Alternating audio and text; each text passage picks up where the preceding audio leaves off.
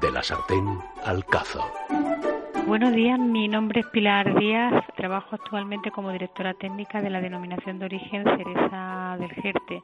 Me gustaría explicarles en poquitas palabras eh, la diferencia entre la cereza y la picota del Jerte para que cuando vayan al lugar en el que habitualmente compran su fruta pues la, la distinga.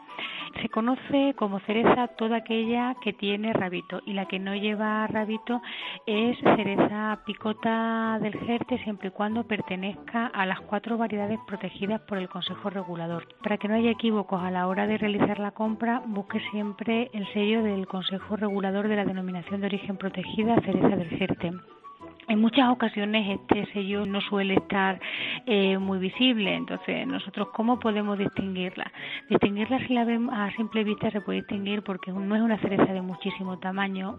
Una de las características de nuestras picotas es que tienen un pequeño tamaño y si se le mete en boca es cruje, es una cereza que cruje porque está hecha en secano y no, no se le rega para que aumente el calibre.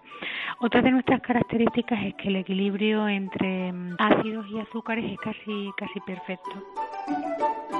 Otra de las preguntas que nos suelen preguntar los consumidores es qué nos aporta la cereza del Gerte eh, a nivel a nivel de salud, a nivel de belleza son un poderoso aliado contra el envejecimiento debido a la composición en que su composición tienen vitamina A y C que actúa como antioxidantes, actúan como eh, tonificante tonificante natural, eh, son purificantes, son buenas contra el cáncer ya que mm, inhiben la reproducción de las células cancerígenas, contribuyen a combatir el estrés, eh, son buenas para la artritis, son buenas para el para el sueño tienen propiedades cardiovasculares y pueden ayudar a prevenir la anemia.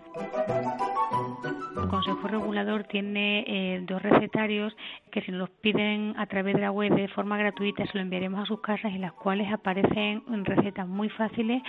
Yo les recomendaría el salteado de cerezas con queso de cabra. Necesitaríamos para hacer la receta, que la vamos a explicar así de forma muy sencillita, 400 gramos de diversas clases de, lechuga, 200 eh, gramos de picotas del jerte, 25 gramos de nueces, 100 gramos de queso de rulo de cabra, sal, mm, un vinagre, una cucharadita de 50 a 100 mililitros de Pedro Ximénez, 100 gramos de azúcar y 5 gramos de mantequilla.